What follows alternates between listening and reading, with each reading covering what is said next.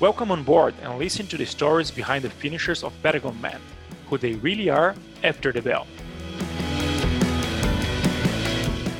De Ítaca, New York, a Cochrane en la Patagonia chilena, del Kempo Karate al Patagon Man. Hoy día nuestra conversa va a ser con el Dr. Gabriel Matamoros Rueda, VIP number 299 en el 2018, VIP number 197 en el 2019, inscrito al Patagoman en 2020. Doctor Gabriel, sea muy bienvenido.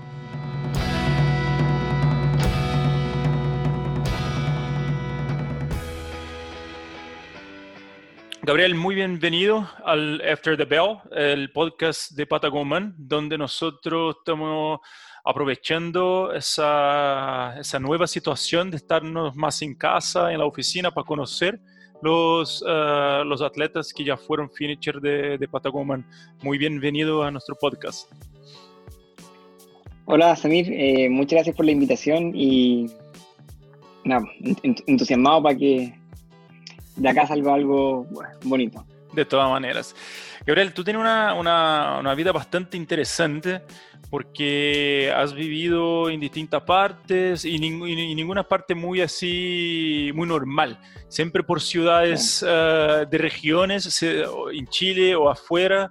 Uh, mm -hmm. Sería bacán uh, conocer un, un, poco cómo partió tu vida, que, que partió de una manera bastante, en un local bastante distinto también. Sí, exactamente. Eh, sí, en realidad, esta historia en realidad pocas personas la conocen. Generalmente yo, cuando me preguntan de dónde vengo, yo siempre digo que soy chileno y vengo de Temuco. Uh -huh. Si me preguntan, e-, esa es mi respuesta. Sí. Pero como para no extenderme más allá, pero en realidad eh, nací en un, en un pueblo eh, que se llama Ítaca, que uh -huh. queda en el estado de, de, de, Nueva York, en Estados Unidos. Perfecto. Y nací en el contexto de que eh, mi, mi, papá, de hecho, mi papá es hondureño. Uh -huh y Mira. mi mamá es chilena. Uh -huh. Y ellos se conocieron estudiando en Valdivia, acá en Chile. ¿Cuál, ¿Cuál, sería la, la, la, la, chance que eso pasara? ¿Un hondureño en Valdivia? Claro. Con una... Qué bacán. Sí, y de hecho la historia igual es más entretenida porque eh. mi mamá es, es, de Cochrane. Ah, mira. De acá de la Patagonia. Ah, sí, es de la Patagonia. De la Patagonia. Eh, mi mamá nació y criada acá en Cochrane. Qué bacán. Y mi, mi mamá es bióloga marina uh -huh. y se fue a trabajar a la, a la, Universidad Austral y en esas circunstancias de la vida, haciendo práctica en un, en un, me acuerdo en un ramo de veterinaria y, y, y mi papá es veterinario, eh, se conocieron.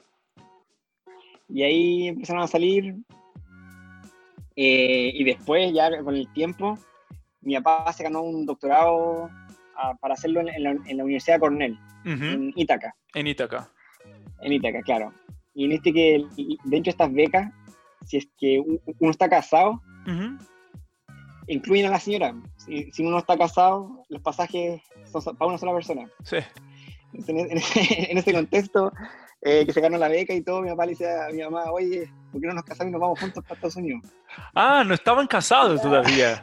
no, no. mira. De hecho, se casaron para irse juntos. Ah, mira, qué, qué interesante. Así que ahí partió todo, pues, se casaron y ya, gracias a Dios, hasta el día de hoy día siguen juntos. Qué bacán. Pero o sea, fue, eh, fue en ese contexto, o sea, fue por, para que los dos se fueran a ir juntos a, a, Estados Unidos. A Estados Unidos. Sabes que yo tengo una, una, historia un poco similar a eso, porque mi papá también es, eh, no es veterinario, es agrónomo y se ganó un doctorado en California, y yo, y, pero yo ya ah. era nacido, yo tenía dos años, eh, me fui para allá ah, también ya, con ellos, sí, mi hermana, mi mamá y todos, y nos quedamos como dos años por ahí, un año, dos años. Tú te quedaste más, ah, bueno, buenísimo. tú naciste en Ítaca, tú eres gringo entonces. Sí, sí, sí, de hecho eh, nosotros somos, somos tres hermanos y los tres nacimos en, en, en Ítaca. Ah, qué bacán. Eh, y eso fue el año 90. Uh -huh. de, y del 90 al 93 vivimos en Ítaca. Mientras que mi papá estaba terminando su doctorado en la Universidad Cornell. Perfecto. Y después nos, fui, nos fuimos a vivir a Chicago. A Chicago, y, qué bacán. Sí, y, y, de hecho, de Chicago me acuerdo. Me acuerdo de. Me acuerdo que iba al jardín Uh -huh. o el kindergarten que le decían allá, uh -huh. y que tenía mi, mis amigos y todo. Y cuando ya tenía seis años, eh, viviendo en Estados Unidos, de hecho mi mamá siempre dice, porque mi mamá nunca pensó que ellos iban a volver a vivir a, que íbamos a, volver a vivir a, Chile. Porque mi, mi mamá siempre me contaba de que ella se sentía muy a gusto donde vivíamos en Chicago, la vida que llevaban, em, ya se habían formado su círculo de amigos. Claro. Eh, pero mi mamá siempre me, ha contado que mi, mi, papá siempre tenía ese bicho de volver a Chile, porque le gustaba Chile. Y de hecho, yo ahora de grande siempre le pregunto a mi papá que por qué, por qué quisieron volver a Chile como por, curiosidad. Claro. Y él me dice de que él siempre ha encontrado de que Chile es, un, es, el, uno de los países mejores para criar. Mira. Y le preguntaba cómo eso, ¿a, qué te refieres de que, es uno de los mejores lugares para criar? Para criar?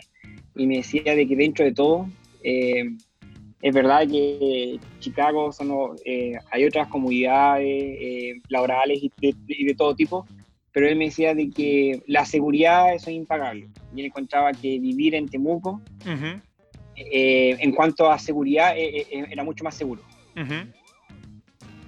y, él dice que eso no, de hecho, hasta el día de hoy día no lo cambia.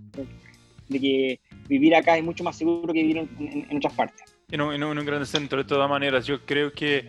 Y, y, eso, cuando yo me, me, mudé a Chile, una de las razones fue justamente buscando seguridad. Entonces eso fue en 2014, me imagino en la década de 90 que era aún más seguro. Entonces puede entender a un 100% tu papá de la decisión de volver a Chile, porque me parece que aún más cuando no vuelves a Santiago, cuando vuelves a regiones, que es, eh, es, bastante más tranquilo. Entonces yo creo que ahí fue una, una decisión bastante acertada. Y, y, de, de, de, su época en Ítaca, tú no te acuerdas nada, ¿verdad? ¿O no, no, era muy no, de hecho es chistoso porque yo de Ítaca lo que me acuerdo de pantano. Tengo una imagen puro de pantano. puro pantano, ese es mi, mi, recuerdo de Ítaca. Eh. Y, y, de Chicago sí me acuerdo, me acuerdo que vivíamos en un, suburbio que um, vivíamos en un segundo piso. Las casas eran grandes, pero en un piso vivía una familia y nosotros vivíamos en un segundo piso. Y me acuerdo que tenía hartos amigos eh, que, siempre me acuerdo que el suburbio era súper tranquilo, era como un barrio era súper tranquilo, era súper residencial. Y me acuerdo que eh, allá en Estados Unidos, cada suburbio tiene todas sus cosas. Tiene su McDonald's, tiene su supermercado, tiene su escuela, su liceo. Y me acuerdo que en ese suburbio está, tenía un, un, gimnasio tipo Inca, YMCA. De hecho, ahí, ahí conocí lo que es eh, el gimnasio YMCA, que después lo volví a vivir después en Temuco nunca más, eh, eh, nunca más he vuelto a ver ningún otro complejo de este tipo. y, de hecho ahí aprendí a nadar pues, cuando era chiquitito, en, este complejo de YMCA en Chicago. Ah, aprendiste de chico. Es, es, es una, una, es una, eres un afortunado de aprender a nadar desde chico. porque... aprendí más o menos de chico porque aprendí ahí y después nunca más volví a nadar hasta ahora. Pero, pero eh, algo queda, vos, porque claro, algo, queda, que la natación es una, una disciplina bastante técnica y bastante dura para los que aprenden o tienen, el primer contacto después de viejo. Entonces, algo, algo queda, mismo que poco, alguna memoria, alguna, algunas cosas ahí quedan. Sí, es verdad. Y de hecho, mira, igual, o sea, qué, lindo hablar de estas cosas porque se me vienen más cosas a la, cabeza. De hecho, mi, jardín era dentro del Inca, ahora que lo recuerdo. Ah, mira. Y, o sea, yo era chico, entonces para mí era todo gigante. Me acuerdo que un piso era el jardín ah. y el subsuelo estaba la piscina. Y me acuerdo que la piscina era gigante y que tuvo que haber tenido, yo me imagino que 25 metros, pero para mí era una piscina de 50 metros. Obvio. En ese momento era todo gigante. Sí, eso y, Dale. No, y lo que te iba a comentar es que, que, tengo el recuerdo de que me llevaban a la piscina y mientras yo estaba en la piscina, mi papá iba al gimnasio, mi mamá igual, porque ellos desde que yo soy chico siempre han sido súper activos. Bueno. De, manera deportiva. Mm. Siempre haciendo actividad física, saliendo a correr y ese tipo de cosas. En el ejemplo, dentro de las casas hace que eh, la introducción a la vida deportiva se, se, hace, se haga más fácil. Y aún más en Estados Unidos, que tiene una cultura de deporte bastante fuerte, aún más, eh, y desde chico, desde el kindergarten, de los colegios, del high school y después de la universidad, bueno, ni, ni, ni hablar.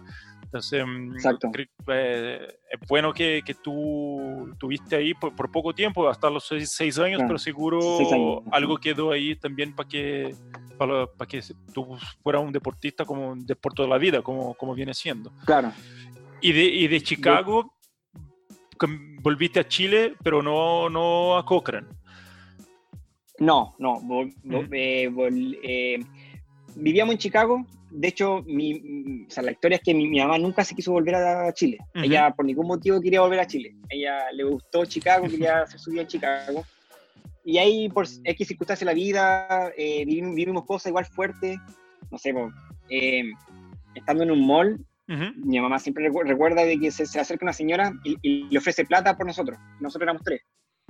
Mira. Y los tres teníamos entre 3 y 5 años. Y se acerca una señora desde la nada y le dice, oye, te ofrezco tanta plata por, por tus hijos. No te creo. mi mamá qué qué fantástico. y, y después de eso, y, otras circunstancias de, de robo, de, o de vivir cosas fuertes también. Claro. Por ejemplo, una vez estábamos jugando en el living, me acuerdo, y había un caballero mirando por la ventana. Y siempre me acuerdo de que yo lo vi como de reojo, como, como un niño no, como que no, le da importancia. No da importancia, claro. Y siempre me acuerdo de, de mi imagen de que mi, mi, papá sale corriendo a la casa y lo, sale persiguiendo. Mira. Y ahí, y, y, esas cosas se fueron sumando y ahí yo creo que fue, mi papá dijo ya, acá en realidad no es un lugar seguro y todo. Y en esas circunstancias, o sea, porque igual se están abriendo puertas. Yo tenía entendido que ellos estaban bien en Chicago, pero de la nada a, mi papá de Temuco lo llaman y le ofrecen eh, crear la carrera de veterinaria en Temuco, en la Universidad Católica. En la Universidad Católica. Claro. Eh, le, dijeron que, estaban partiendo con la carrera de veterinaria en, la Universidad Católica y necesitaban un veterinario, un docente. y, y, mi papá es bien docente, o sea, de hecho, él como veterinario ha ejercido súper poco. Toda su vida sido vida académica. a la investigación, exactamente. Perfecto. Eh, él es 100% académico. Entonces le ofrecieron un, trabajo bueno, le, ofrecieron también buenas lucas, y él dijo, ya, pues, eh, volvamos a Chile. Claro. Y ahí parte la historia de que volvimos a Chile y volvimos a Temuco, a la casa de, mis abuelos, a los papás de mi mamá.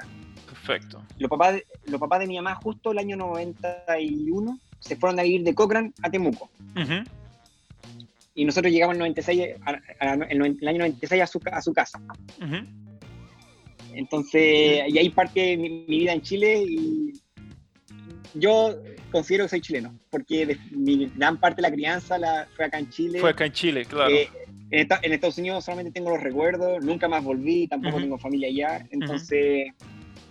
Por eso siempre la gente cuando me pregunta dónde soy, yo digo, soy de Temuco porque es el lugar donde me crié. Claro, y bueno, con seis años tú me imagino que había una otra amistad en Chicago, pero la verdad es que se pierde, aún más en, los años 90, cuando no teníamos redes sociales y todo eso, para que el contacto se mantenga. Entonces, obvio, donde tú te creaste y todas las amistades, todo, todo lo, importante eh, partió en Temuco, por así decir, ¿no? Que cuando uno ya está un poquito más, mayor y ahí puede empezar a hacer recuerdos. Y, en Temuco, ah, la vida, ¿cómo, era con tres hermanos, eh, con los papás, eh, si no deportistas, pero siempre muy activos? Sí. ¿Cómo, que, cómo fue la, la crianza en Temuco? Sí, mira, eh, mis mejores recuerdos son, son los primeros años en, Temuco, porque llegamos a un barrio que se llama Santana Maipo, y que en Temuco, saliendo para, para, el sector de la costa. Eh, vivíamos en un barrio chico, pero era súper seguro porque era un barrio donde habían, había mucho, hay, mucho adulto mayor y muchos niños. Perfecto. Entonces, rápidamente me hice muchos amigos y de hecho, esa misma persona sigue siendo mi amigo al día de hoy día. Entonces, bueno. Eh, tengo muy buenos recuerdos. Y eh, por otro lado, en esa época en Estados Unidos estaba el boom del running sé si en los 90 estaba el boom de, de, de, salir a correr y todo. Y mi papá llegó en. O sea, mi, papá estaba en ese contexto, le, le gustaba salir a correr, ocupar el, short corto. Y, y, eso acá en Chile en, ese, en esos tiempos era como que era súper raro, o sea, de alguien saliendo a correr con eh, shorts súper cortos es como que mal visto, entonces, claro. o sea, no sé si mal visto, pero era, era extraño. Era raro, era extraño, eso, sí, porque mi, mi amigo me molestaban, porque veían que mi papá salía a correr y no, entendían por qué salía a correr con short tan corto. bueno, ya salía a correr, que creo que no era un, deporte tan masivo, no solo en Chile, sino que en toda Sudamérica, y aún con short corto. Claro, exacto. Y Temuco, que bueno, en regiones. Eh. Y, sobre todo Temuco, claro, que era aún más raro todavía. Sí, sí. siempre tengo, tengo, ese recuerdo de que mi papá salía a correr y después todos nos reconocían por lo mismo. Era, chistoso. y, y, en eso yo siempre, de chico, lo salía, le intentaba seguir acompañando. Ajá. De hecho, mi papá tiene algo que él es súper competitivo. Entonces él cuando yo era chico nunca me dejó ganarle. salíamos a correr y siempre partíamos juntos, pero ya pasaban dos minutos y ya estaba como tres cuadras más adelante que yo. no puede dejar el hijo ganar, eso, es ser competitivo. eso es, exactamente, para que veas que es súper competitivo. Si, no deja ganar al hijo, ¿Y, te, te, llegó el bicho de competitivo? ¿no? ¿Cómo eres tú hoy, en día cuando tú partes de una carrera? ¿Tienes el bichito de la ah, competición, de la competencia? Igual, ¿no? Sí, o sea, sí, pues, uno siempre, o sea, yo me considero alguien, sí, competitivo, igual un poco picota cuando veo que hay gente haciendo trampa, sí. pero sí soy bien competitivo. Igual intento de contextualizarlo a mi realidad. Claro. Soy una, una atleta de alto rendimiento y uno siempre quiere dar lo mejor y todo, pero en sí soy, sí, bien por dentro soy súper competitivo. Claro. Y ahí en Temuco, aparte del running, ¿tú hacías algún deporte colectivo, alguna cosa en el colegio o, después, uh, antes de la ah, universidad, que ahí ya, ya saliste de Temuco, pero en el colegio, ¿tenías algún otro deporte que era como tu preferido? No, sí, sí, de hecho, cuando llegué a Chile, lo primero que, lo que me metí fue jugar básquetbol que era lo que más hacía allá en Estados Unidos. Y jugué básquetbol hasta como los hasta octavo no, hasta séptimo básico. Porque después, por esa circunstancia, eh, nos cambiamos de, establecimiento educacional y nos cambiamos a un colegio que no tenía gimnasio. Ah. Entonces dejé de jugar básquetbol y me puse a jugar a la pelota. De hecho, ese es otro punto que igual siempre me llamó la atención de niño, ¿cachai? De niño que me llamó la atención de la, la infraestructura deportiva. Yo de chico, imagínate que yo, menor de 6 años, eh, viví en un lugar donde había mucha infraestructura deportiva. Me acuerdo que el, el, Inca era gigante y era dentro, era, y era parte del barrio. Era, yo me acuerdo que era gratis para todas las personas que vivían dentro del sur. Mira. Me, acuerdo de, de, la escuela que los patios eran gigantes. Eh, me acuerdo del patio era gigante que tenían muchos gimnasios, habían aros de básquet por todas partes, eh, también habían arcos de fútbol tengo esa imagen de que Tora era grande y, en cuanto a deportivo, sobre todo. Y cuando llegué a Temuco, eh, siempre me acuerdo que eso fue lo que me llamó la atención, de que la, infraestructura deportiva era súper baja, comparado con... Con Estados Unidos, con lo que tenía, claro. Claro. Entonces, igual eso, yo cuando siendo chico igual me frustraba, porque me acuerdo que me gustaba mucho jugar básquetbol, y llegó un minuto donde me, me, me cambio, por, por temas económicos, nos cambiamos de colegio a uno que no tenía gimnasio. Entonces yo un poco frustrado por el tema, siempre me acuerdo que después sí, jugando, siendo invitado por mi colegio antiguo para seguir jugando por el equipo del colegio. Pero después por qué motivo dejé de hacerlo y, y, ahí me puse, por ejemplo, a jugar a la pelota, me puse a jugar fútbol, que era lo que más hacían en el otro colegio. Que era lo que tenía, que acá y en Sudamérica... Me puse a jugar a la pelota, dejé, que era lo que lo tenía, claro. Claro. Claro, que, que es lo más fuerte de acá. Sí. Eh, me puse a jugar fútbol, pero más de pichanga. Igual participaba en campeonatos escolares y ese tipo de cosas. Y eh, después, cuando llegó ya a la media, eh, me metí más a las artes marciales. Perfecto. Bueno, y ahí, y, me imagino que, o solo para volver un poquito, me imagino que el básquetbol entre 90 y 96, obviamente inspirado por el Michael Jordan, el Chicago Bulls de esta época, ¿no? Que es... Uh, fanático, sí. fanático, fanático full. De hecho, tengo una foto donde fuimos a ver un partido de Chicago Bulls y tengo una foto con la mascota. No te creo. Era, súper chico, sí. Qué bacán, qué bacán. Y, aún me acuerdo de eso, o sea, de hecho me acuerdo de, de, de, como, como que de ese día. Ajá. ¿Y que, te, acuerdas del año que fue esto? No, eh, fue el 90 eh, 94. 94. Bueno, 94. Sí, que el Chicago venía. Un partido del, Chicago del 94. Sí, 94 fue el primer. Eh, bueno, Chicago venía de, de, un tricampeonato y 94 fue el primer año que perdió. Y ahí volvió a ganar tres más. Yo era fanático también de, del básquetbol en esa época, obvio, porque ah. somos más o menos de la, de la misma época, yo soy un poquito mayor que, que, que tú, pero Y en esta época jugué, jugaba al básquetbol también. Y, no, es fanático. y, Ah, sí, bueno. estuve viviendo en Chicago. Mi sueño era vivir en Chicago porque, Ya. por el Chicago Bulls. Y después dejé el básquetbol, Ya. dejé el deporte. Y cuando volvía a trotar, pensé, tengo que hacer un maratón. Bueno, tenía el sueño de hacer varios maratones, pero la maratón de Chicago era como mi sueño. Y porque tenía esa conexión con Chicago por, Ah, por bueno. el por. Michael Jordan y Scott Pippen y todo eso. Entonces, Claro. y ahí volví, en 2015 volví para hacer el maratón allá. Ah, buenísimo. Sí, De sí. hecho, yo, uno de mis sueños es correr también en, en Chicago. De hecho, eso es una de las cosas que quiero hacer a futuro. Sí, no, esa porque- increíble. Eh, o sea, yo de que salí de Estados Unidos nunca más volví. Ujú. Entonces, igual como que tengo el bichito de algún día poder volver y sobre todo pensando en competencia. Claro. La maratón claro. de Chicago, por ejemplo. Sí. Eh, una, una vez, igual leyendo sobre Ítaca, Ujú. eh, leí que ellos tienen una triatlón que la hacen una vez al año. Ah, mira.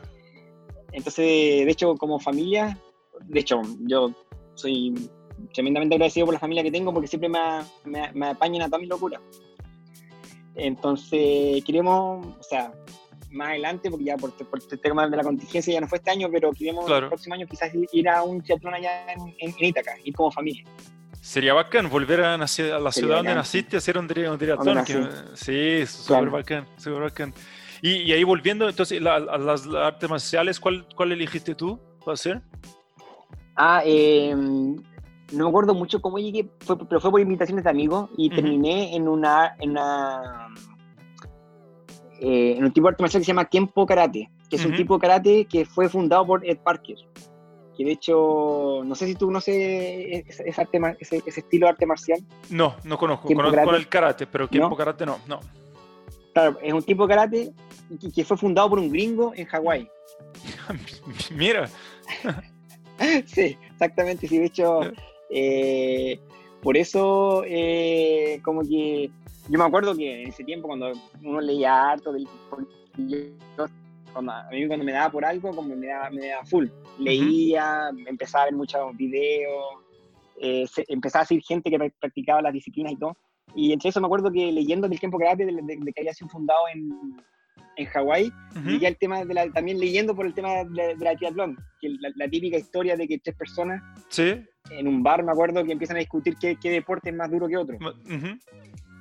Y uno le dice, no, pues eh, que andar en bicicleta es más duro, el otro dice, no, porque como una- correr una maratón es mucho más duro que andar en bicicleta, y ahí como que supuestamente parte la historia de, también de la, de la triatlón. Claro. Y me parece mucho que igual la- las fechas son, como- son por ahí con el tiempo karate, porque el tiempo karate tampoco no es tan antiguo. Ah, qué interesante. Qué interesante. ¿Y cuál? y- y, y- y- el tiempo, eso le, le di duro. Le di duro de primero, de primero a- hasta mediados de cuarto medio. Ah, harto tiempo. ¿Y en competiciones o más haciendo... Es, es, Sí. es un deporte competitivo también, no es ese karate más de presentación, ¿verdad? Es, es competitivo. Tiene las claro, las peleas de todo. Dale. Sí, pero me acuerdo que se participaba más en este tipo de campeonatos más abiertos, no tanto de karate como de presentación, sino que más de, de- de- de combate. De combate. Y sí, y ahí participamos, pero siempre participé en como en campeonatos de la región, locales, Ujú. de Temuco, Lautaro, Villarrica. ¿Y cómo te iba ahí? ¿Bien? Bien, o sea, siempre disputaba, sí, sí, disputaba segundo, tercero, Bacán. primero. Era ahí de... Pero era más que nada porque era bien dedicado. Claro. De hecho, yo creo que por eso me iba bien, porque era dedicado. Y, y me gustaba harto, me gustaba mucho, de hecho. Y, y, y mientras hacía karate siempre me mantenía corriendo. Como que Ujú. siempre mi hobby ha sido salir a correr. Ah, Siempre de, de, de cabro siempre el hobby mío ha sido trotar y agregarlo, sumarlo con algún otro, cualquier otro deporte. ¿Y en esta época ya ganaba tu papá o seguía... o él seguía No, ah- siendo su papá? Ahí, ya, ya, ya, ya, cuando yo me acuerdo, cuando cumplí 15, no, tenía 12. Mm. Me acuerdo que me llevó a correr al Cerro Ñelol. No sé, Ujú. ¿tú conoces Temuco? ¿Cono- ¿Conoces también Sí, Temuco? sí, ¿O no? poco, pero algunas cosas conozco. Ya, y ahí hay un cerro donde que se llama Cerro Ñelol, que es súper conocido. Ajá. Y ahí hay harta ruta para trotar. Ujú. O sea, eh, pura subida, pura Ujú. Y me acuerdo que un día fuimos a correr, eh, siempre me ganaba, yo siempre tenía fatigado. Uh -huh. tiene que empezar a, a, a, dosificar. Claro. Y me acuerdo cuando tenía 12, 13, ¿Eh? Eh, me invitó a salir a, a, lo, que lo, dejé, lo que lo dejé atrás. Me acuerdo de, de, ese día. Que lo dejé atrás y era más contento. me imagino que él nunca más te invitó a salir a trotar con él. Él igual se acuerda el, el día que le gané. Qué bacán. No. no. Después ya cada uno cada uno hace no, el tuyo. Bueno, y, buenos recuerdos corriendo en, en, en Rañero. Sí, y, ahí en, en, Temuco. De hecho. ¿Corría, corría más en cerro o calle? Eh, no, eh, o sea, era más, era, era más, en calle. En era más en calle. Porque el cerro estaba, por, por, el lugar donde corríamos, era, era, pavimentado. Ah, perfecto. ¿Cachai? No, no hacía trail, sino que era no como era. Uh -huh. Tiene una cuesta que es puro pavimento, que es como de 3 kilómetros. Uh -huh. Y es pura cuesta. Perfecto. Perfecto. Y ahí, y entonces, todo, todo, todo la, la, tu, la, fase de, de, tu vida en Temuco fue entre, bueno, el trote para mantenerse en forma y ahí en los campeonatos de, del tiempo karate. Claro. Y eh, eh, en cuarto medio, uh -huh. era mi último año de, del liceo, eh, y me, siempre me acuerdo que me metí a un preuniversitario a un preu, que no sé si uh -huh. conoce los preus a mí. Sí, es, como... es, un, creo un concepto que, que, también tenemos en Brasil, que es donde la gente va a prepararse para hacer la PSU, claro. dar la prueba para ir a la universidad. Claro. Justo en ese tiempo estaba en todo este tema de moda, el tema de los preuniversitarios y todo, uh -huh. y había mucha competencia por el tema de entrar a las carreras y todo. Eh, y en el, preuniversitario que me, que me inscribí, uh -huh. eh, topaba, justo topaba el horario de todas las clases con el, con el karate. Porque yo el karate, mi entrenamiento eran de las 7 de la tarde hasta las 10 de la noche. Era, era ah, fanático. Sí, era era harto. Era tarde, sí, era harto. Y era tarde. Entonces, entonces, para mí nunca fue tema, pero justo empezó a calzar con, con todos los horarios del, del preuniversitario. Del preuniversitario, claro. Claro, y yo en ese contexto tuve que, cambiar de, de, deporte. Me pasó lo mismo que cuando me cambié de colegio, no había gimnasio, ahora era por el tema de, de, de horario. -huh. Y, y, ahí me metí al equipo de atletismo del, del, liceo. Perfecto. Y ahí tengo muy buenos recuerdos porque mi hermana eh, siempre fue atleta, ella uh -huh. era velocista de 100 metros planos. Dale. Y así me, me, hablaba de su profe, de los entrenamientos y todo, que eran súper entretenidos y todo.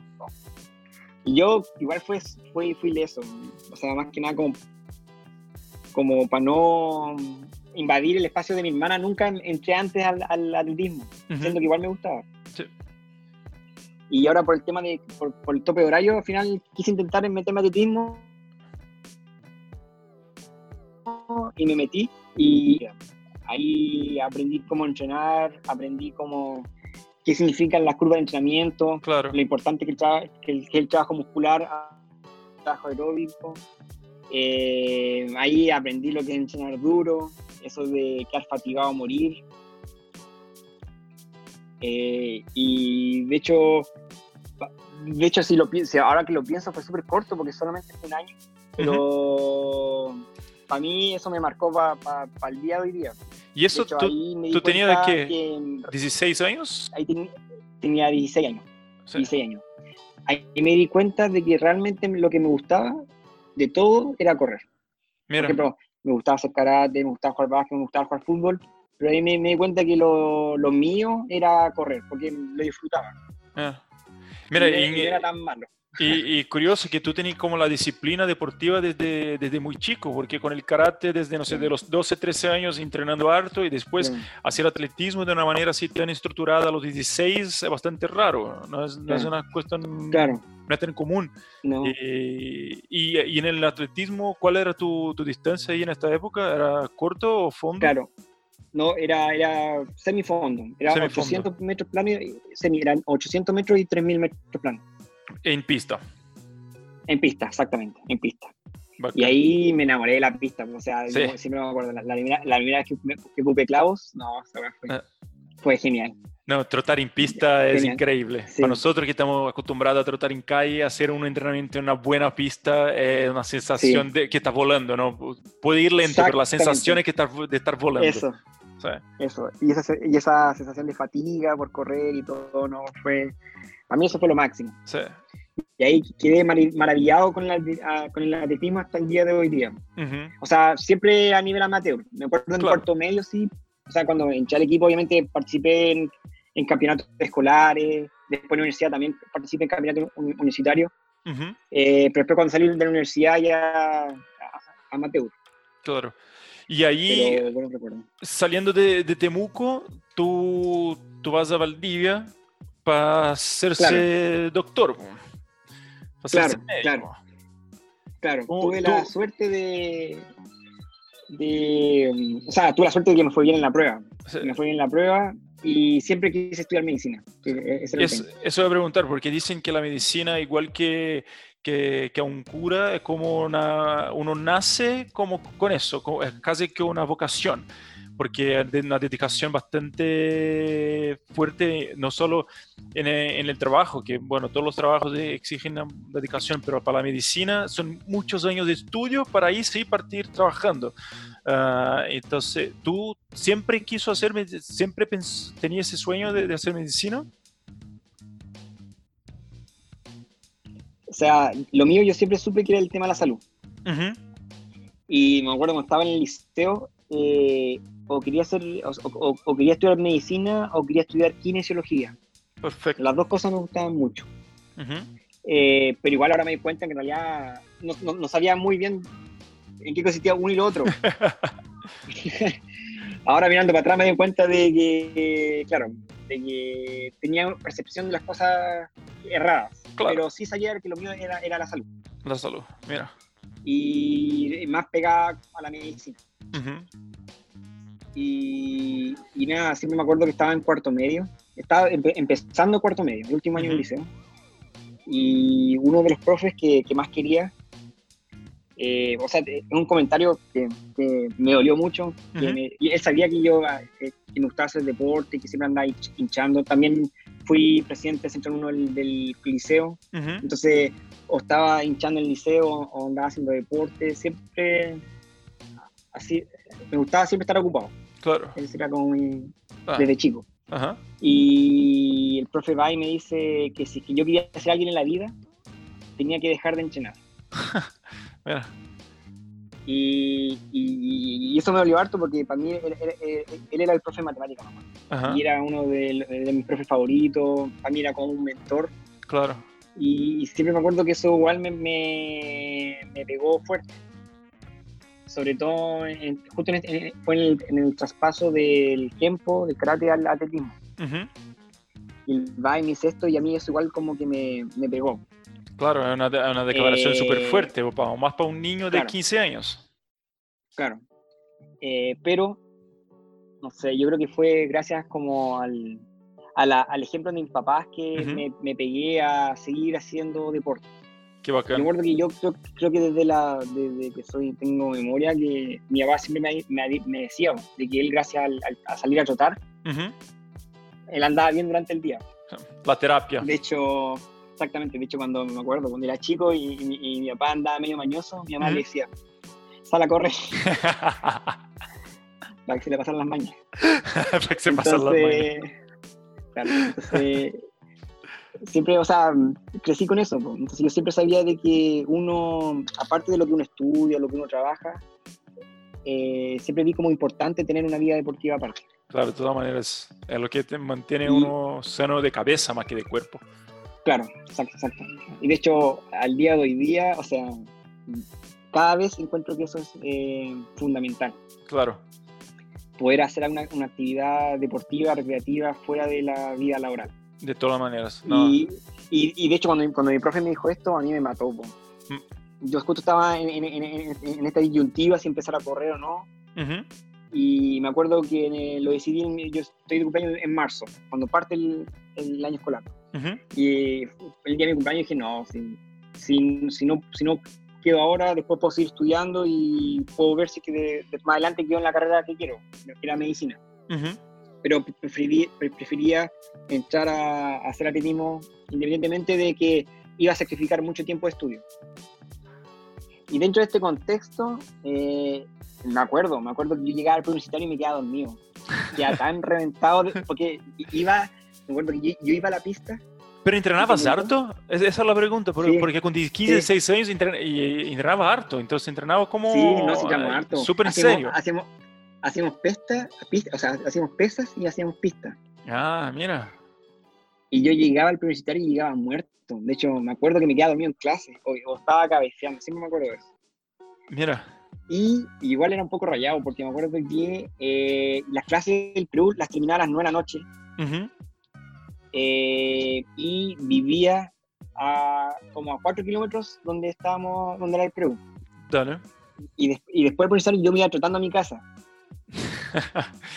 y, tenía un amigo, tenía un amigo que, o sea, muy, pues yo tengo un muy buen amigo, que él, él me acompañaba, él iba en bicicleta y yo iba trotando al lado. Y él iba con las mochilas. Qué bacán. Yo volvía corriendo y, ah. él volvía con las cosas. éramos vecinos.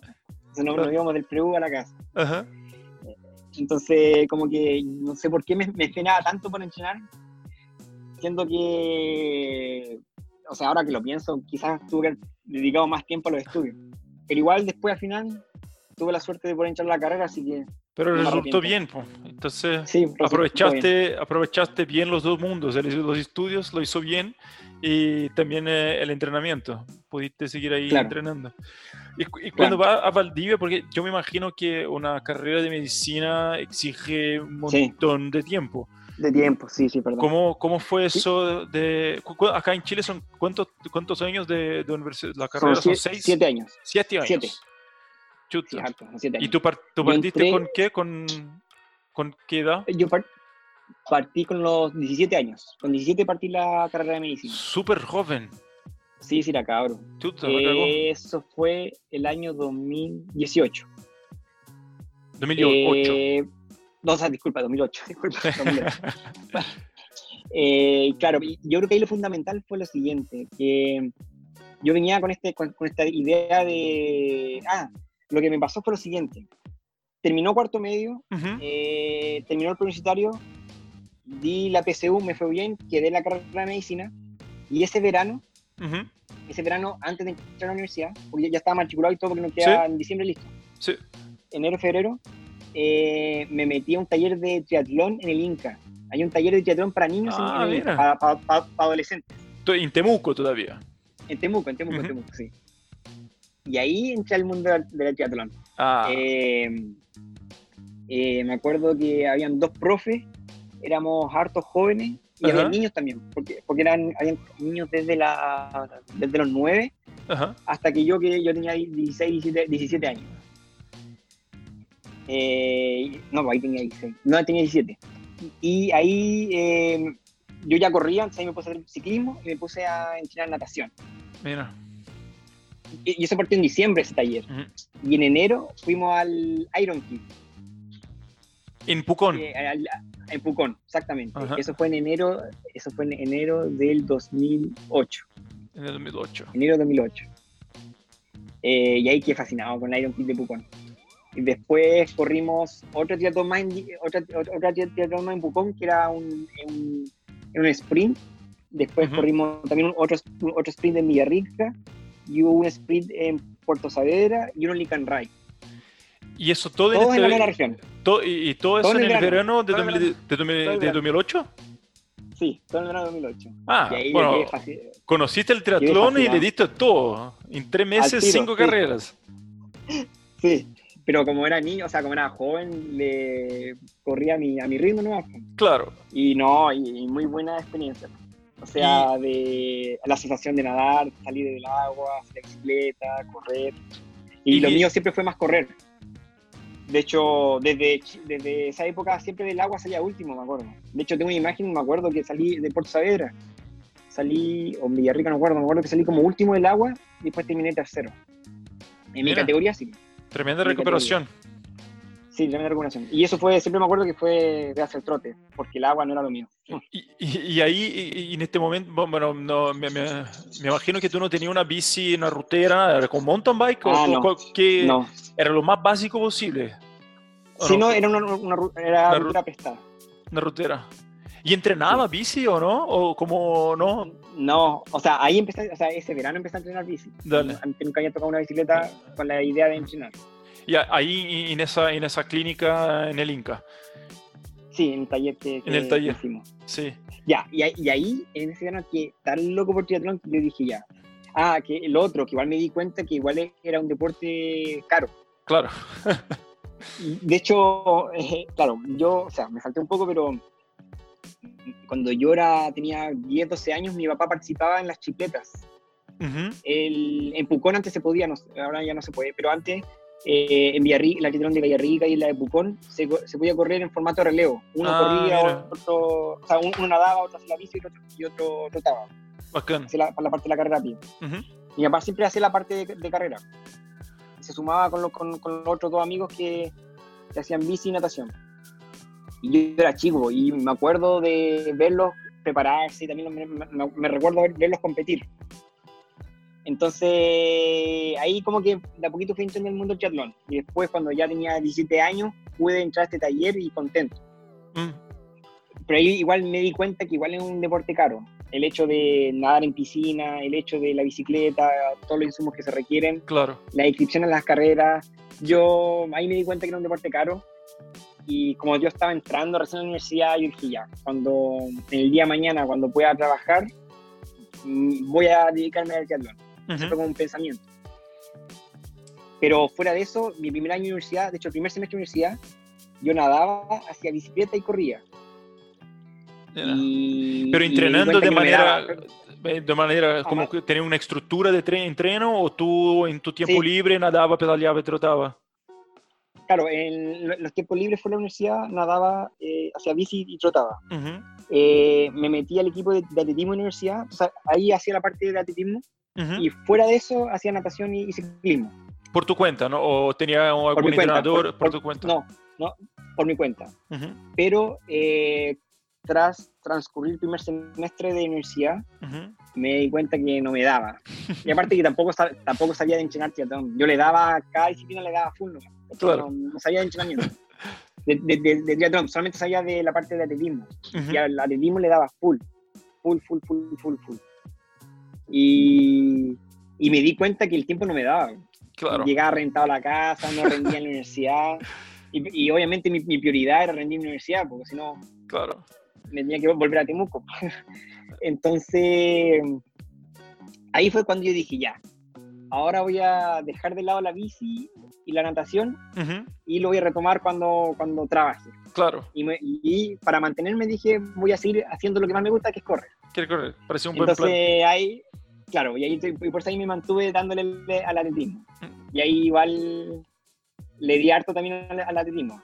O sea, todos los días entrenábamos, y yo creo que lo que me ayudó a, a compatibilizar los tiempos de los estudios con, con, el entrenamiento fue que un compañero de curso era velocista.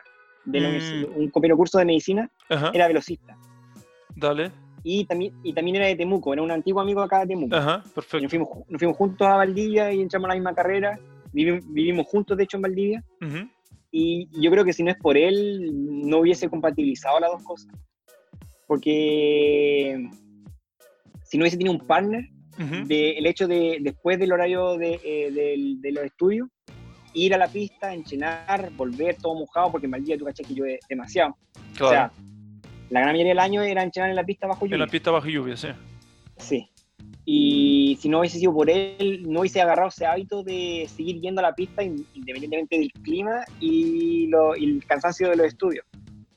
Pero después, en realidad, para, los dos, él como velocista y yo como, como fondista, nos dimos cuenta de que el hecho de ir a entrenar como que nos desconectaba de la universidad.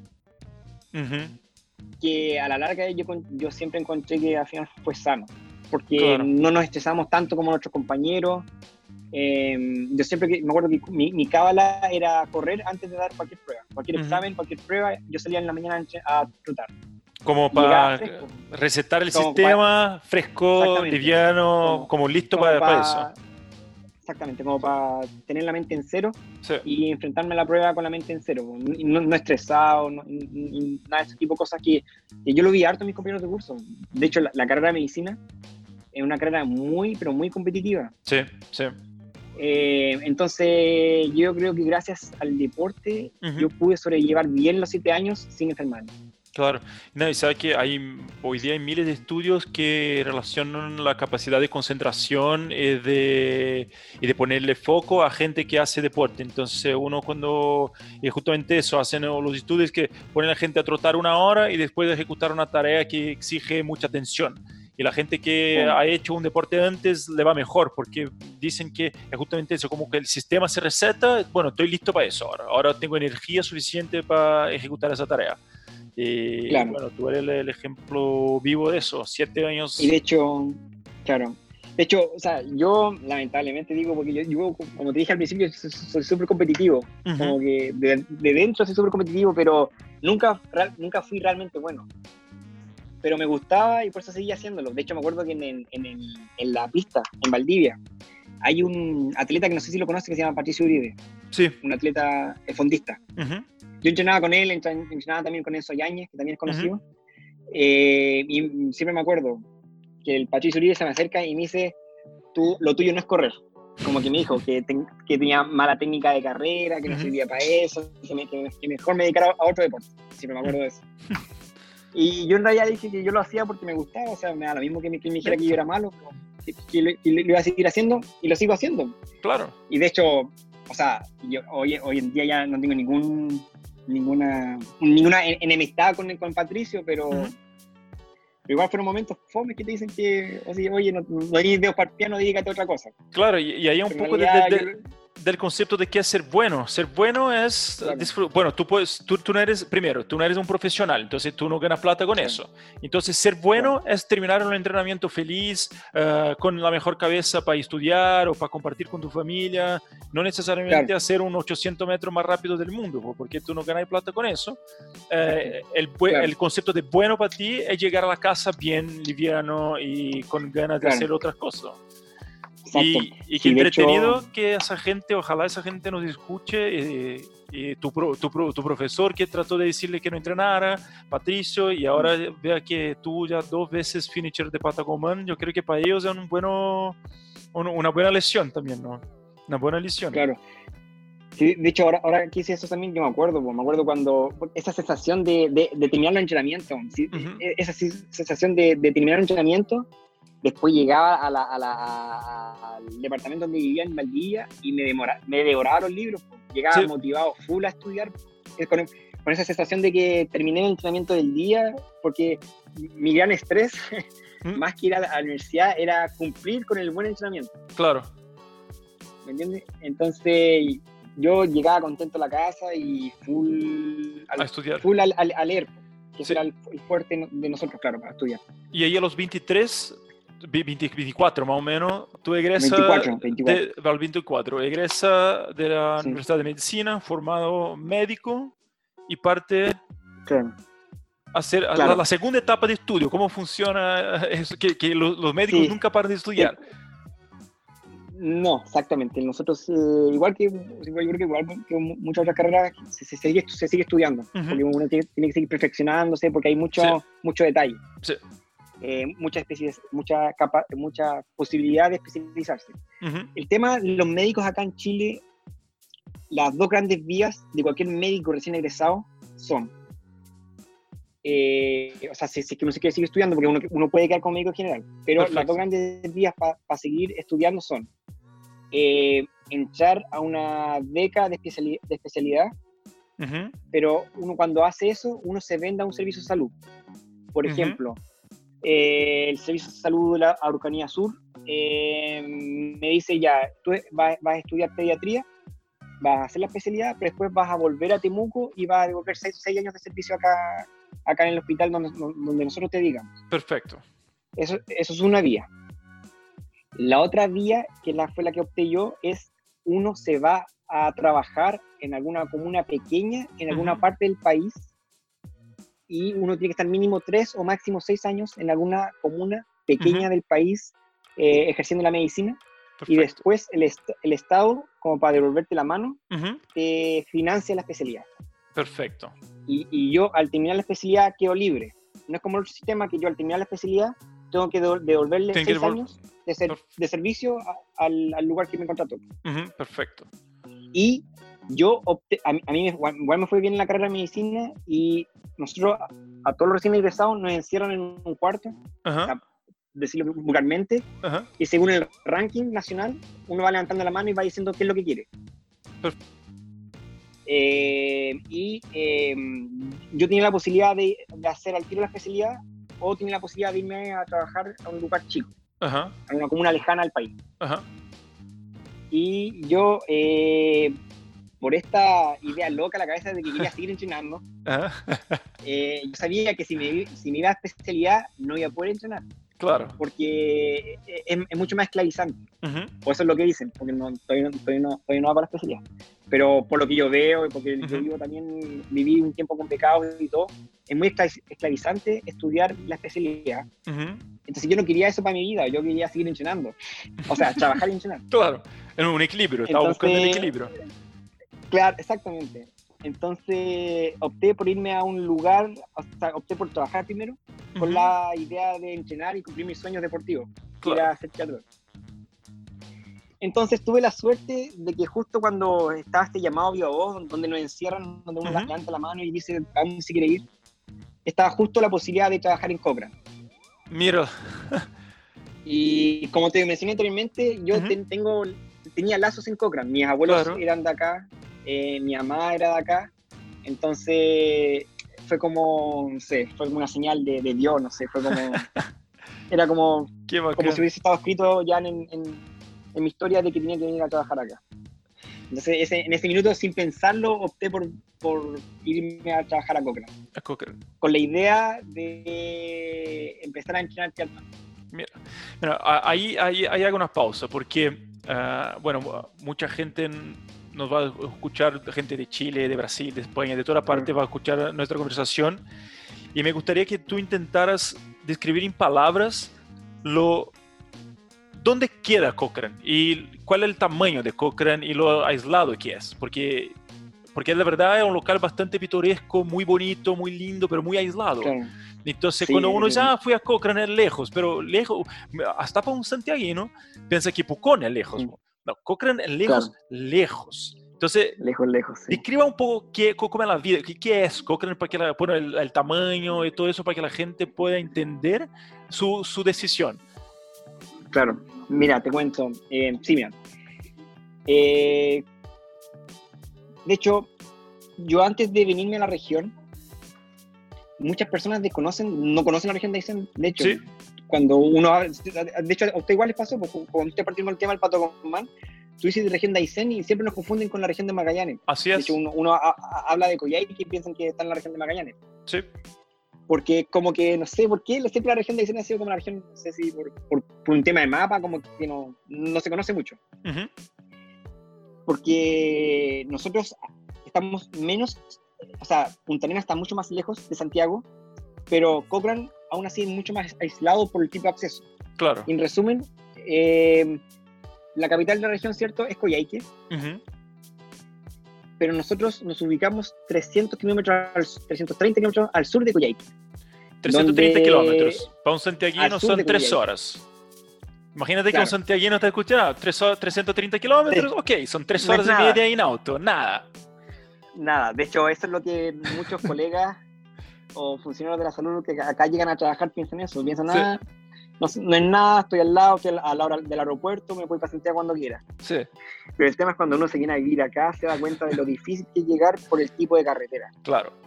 Porque es, es la carretera austral, eh, es parte de la, de la, carretera austral que no está pavimentada, porque ahora, hoy día, gracias a Dios, la, la, gran parte de la carretera austral norte ya está pavimentada, excepto pequeños tramos. Pero para acá, para el sur, somos como todavía la parte olvidada del pavimento. Sí. Eh, tú, tú, tú, bien sabes que el pavimento llega hasta Cerro Castillo y para acá no hay pavimento. Sí, sí, tengo clarísimo. Entonces son fácil 200 kilómetros de, de, camino, camino de ripio, de, tierra. ¿Y bueno un camino de ripio o no tanto? Como, no, o, sea, esos 330 kilómetros, si tú quieres ir a, no sé, si quieres ir a, a, a ¿cuánto tiempo te toma?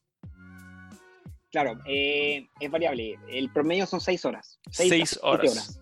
Seis a siete horas. Entonces tú estás a ocho horas del aeropuerto más cerca, que es Balmaceda. Claro. Mira. Sí, de hecho ahora igual depende de la... ¿Aló? Ahí estamos de vuelta. Oye, disculpa, Samir, se me cayó el internet. No hay ningún problema. Justo cuando estaba hablando de lo lejos lo aislado que es, este es un ejemplo. Se nos cayó y no, eso pasa, no hay ningún problema. Entonces, nosotros estábamos hablando de, bueno, del aeropuerto más cerca que está Balmaceda, son ocho horas y tú ibas a comentar eh, que depende, mucho, mucho, que el tiempo de viaje depende, y ahí se, cayó, depende que del clima. Sí, depende, mira, es que hay hartas cosas. Depende del clima y también siempre hay cortes de camino para acá, pero cortes eh, programados para mantener la mantención del camino. Perfecto. Eh, es un camino de ripio que eh, es variable en su estado durante el año. El producto de las condiciones climáticas siempre está con grietas, con hoyos, entonces está en constante mantención. y, por eso hacen que se, se programan cortes como para ir reperfilando el camino. Claro. Y por es variable lo, lo, que no se demora. Y lo otro es que igual a veces por a veces ha pasado que se desborda el río o hay pequeños aluviones y eso hace que también se corte el camino.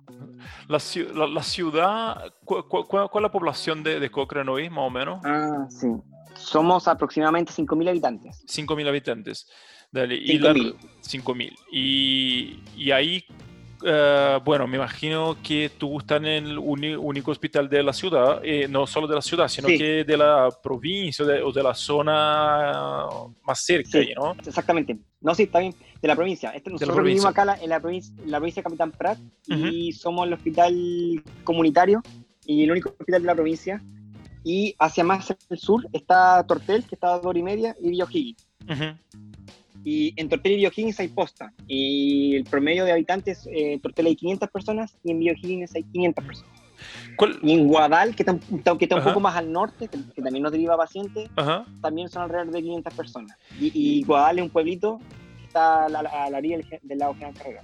Mira, ¿y qué, qué, pasa en un hospital de una zona tan aislada y, bueno, distinta de todo, todas las otras partes que mucha, mucha de, la, gente que nos escucha vive? Es de verdad que, que yo, tengo bastante curiosidad porque, y creo que muchos, porque es muy distinto de lo que la mayoría vive y uno, yo creo que no eh, sería la primera elección de uno egreso de la universidad, irse a una, a una pega tan, tan, me imagino que es duro estar ahí, por, más que tú tienes toda la conexión de familia y todo, y, bueno, ya hace mucho, ya hace un par de años que tú estás en Cochrane, no es fácil salir de, tú viviste en Temuco, que era una ciudad grande, con estructura, Valdivia también, Ah, y irse ahí, obvio, para hacer el entrenamiento, que es lo que te gusta, para estar a, seguir sus estudios y la práctica, la verdad, de, la medicina que, que, también te gusta, pero eh, me imagino que sea bastante difícil, como eh, el cambio eh, toma un tiempo acostumbrarse. No, sí, sí, de hecho, um, el primer año, el primer año fue como más duro. Yo pensé que mm. me iba, me iba, a acostumbrar más rápido y en realidad me, me como un año en, en, decir, ya, en realidad aquí quiero estar y estoy tranquilo y a mí se me circula amigo y todo. Pero al principio fue súper duro. Súper duro porque mi, misión, o sea, primero que todo, eh, nuestro hospital de referencia, o sea, al hospital que nosotros derivamos, que es de mayor complejidad, donde están los especialistas, es el hospital de Coyhaique. Perfecto. Y, y, entonces, eh, cualquier accidente que pasa acá, cualquier tipo de enfermedad, eh, nosotros como médicos generales tenemos, que ser más, más resolutivos que en otras partes de Chile. De todas maneras. entonces, eh, eso igual le da como un... A mí me gusta eso, de hecho, porque eso hace de que nosotros, entre comillas, podamos meter más manos como médicos generales. Perfecto. De que, de que tenemos mayor probabilidad de tener parto, tenemos mayor probabilidad de hacer cesáreas, tenemos mayor probabilidad de hacer cualquier otra intervención quirúrgica de urgencia, pero también eso le agrega desafío. Eh, también le, agrega un, componente de estrés al trabajo. Eh, y, pero igual eso, eso a mí me gusta, o sea, me gusta el hecho de que acá tengamos que meter más manos, porque nuestro centro de, derivación está un poco más lejos que en, las otras partes del país. Claro, no puede eh, llegar a, alguien que necesite, que puede esperar 8 o 10 horas, tú puedes derivar a, a, pero si, que si llega con urgencia es raro que tenga tanto tiempo para esperar. Usted tiene que solucionar el caso ahí. Entonces, entonces producto de eso, no, eh, he tenido la fortuna que no ha llegado de todo, o sea, de hecho no ha llegado de todo. Y han sido desafíos, desafíos de poder superarlo, de quedar tranquilo, de que uno dice las cosas bien. Siempre, obviamente, siempre queda el bicho de que uno lo pudo haber hecho mejor, pero, pero uno, uno de eso va aprendiendo y va mejorando. Pero hasta, hasta, el momento he tenido, o sea, he tenido malas y buenas experiencias, pero sumando y restando, son muchas eh, las mejores, las buenas experiencias que, que, he ido agarrando. Claro. Y ahí, eh, en 2019 tú asumes como el director del hospital, ¿verdad? Sí, estamos en 2020. Sí, el año pasado, en enero del año pasado. Sí, y, y, eso, uh, la pega se hace más administrativa o sigue haciendo como la pega de doctor ahí o, o de todo? ¿O se, se suma pega? Sí, no, sí, sí, se suma pega, sí, esa es la verdad, porque eh, yo sigo en la rotativa de turno. Yo, al pasar a ser director, dejo de atender de lunes a viernes en, un box de, de policlínico, pero me mantengo en la, rotativa, en, la, rotativa, en la rotativa de turno. Nosotros en promedio tenemos uno o dos turnos por semana, de 24 horas. Turnos de 24 yo, ahora, aparte, sí, yo aparte de ser director, uno a dos veces, una a dos veces por semana hago un turno de 24 horas en el hospital. Dale. Y de hecho, igual eso me hace igual mantenerme acá porque si que me hubiesen dado solamente trabajo administrativo no lo hubiese aceptado. De hecho, yo acepté ser director si es que podía mantenerme haciendo actividad como, como médico. Porque de hecho a mí eso, es lo que me gusta, trabajar como médico. De hecho, la parte administrativa la odio. De hecho, te lo digo ahora y si me escucha el resto, si me escucha mi jefe, y es la verdad, lo odio. Pero yo asumí este desafío porque fue porque la, el equipo me lo pidió. Claro. Ah, qué bacán. si, mi, si mi equipo no me lo hubiese pedido, yo no lo hubiese hecho.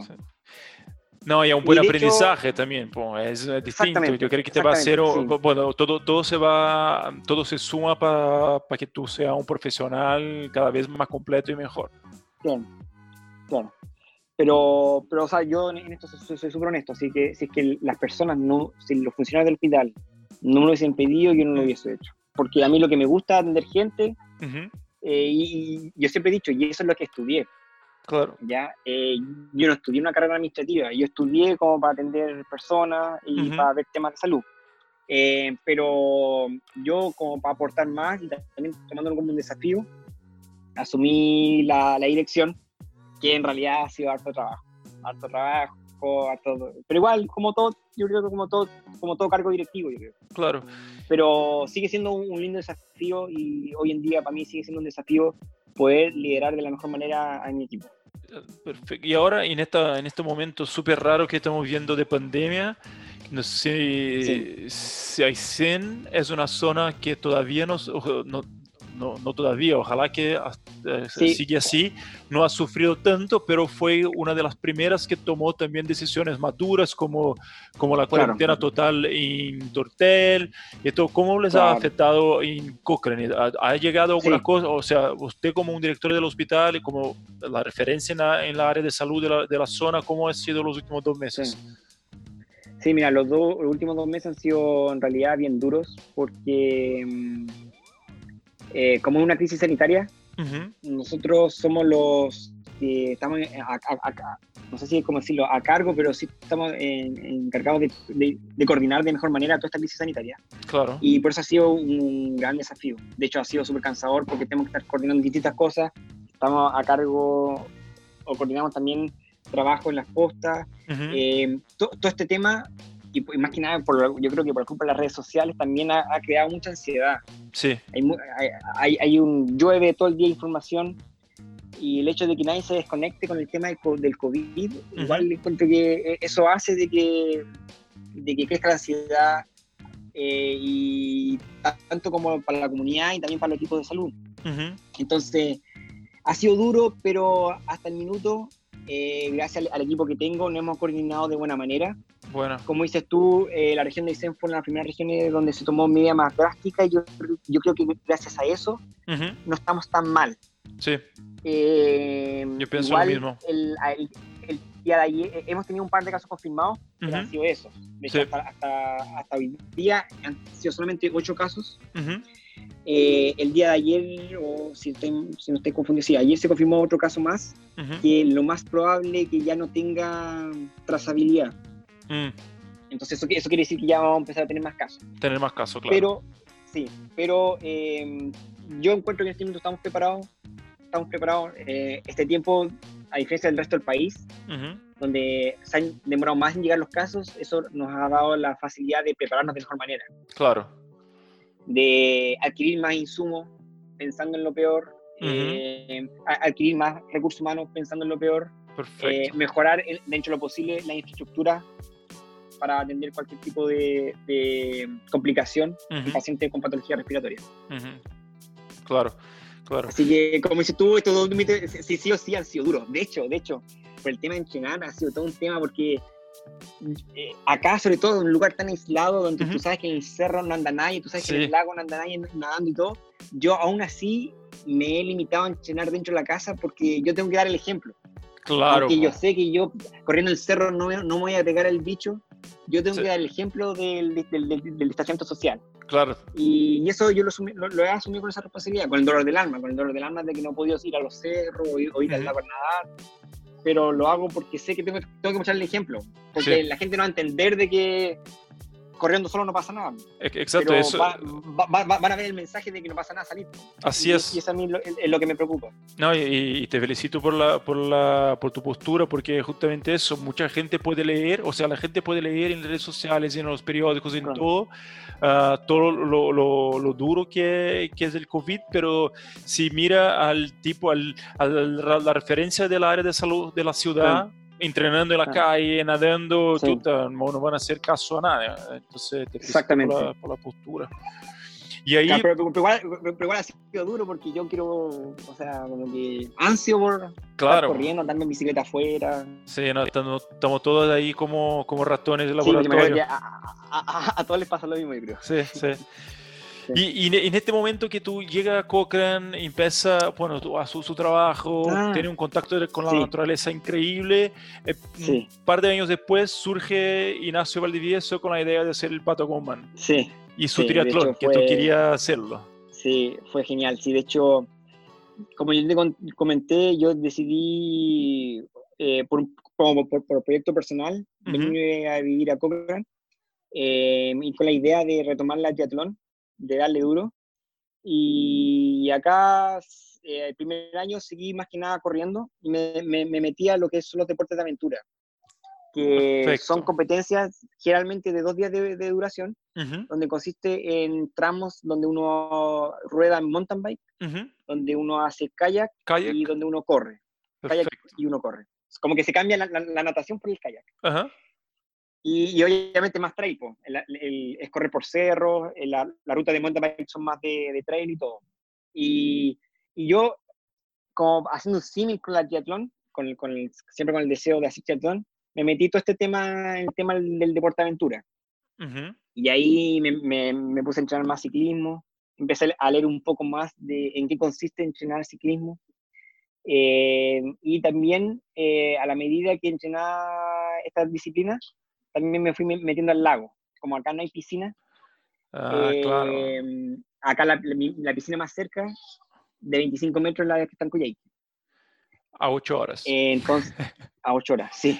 Pero, pero tiene tremendos lagos. Pero tengo tremendos lagos. Entonces, mi, mi, entrenamiento de natación, eh, eh, 99% es, es, en los lagos. El tema sí es que son las temperaturas que ya después durante el año me meto, pero no duro tanto. Claro. Nadando como quisiera. Pero, pero bueno, es parte de... ¿Cuánto tiempo, cuántos meses del año tiene temperatura agradable?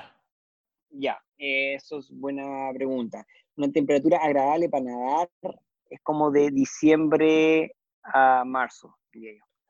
Diciembre a marzo, o sea, cuando como si, el Patagoman siempre es en diciembre, o sea, tú siempre nada en una temperatura no agradable para nadar.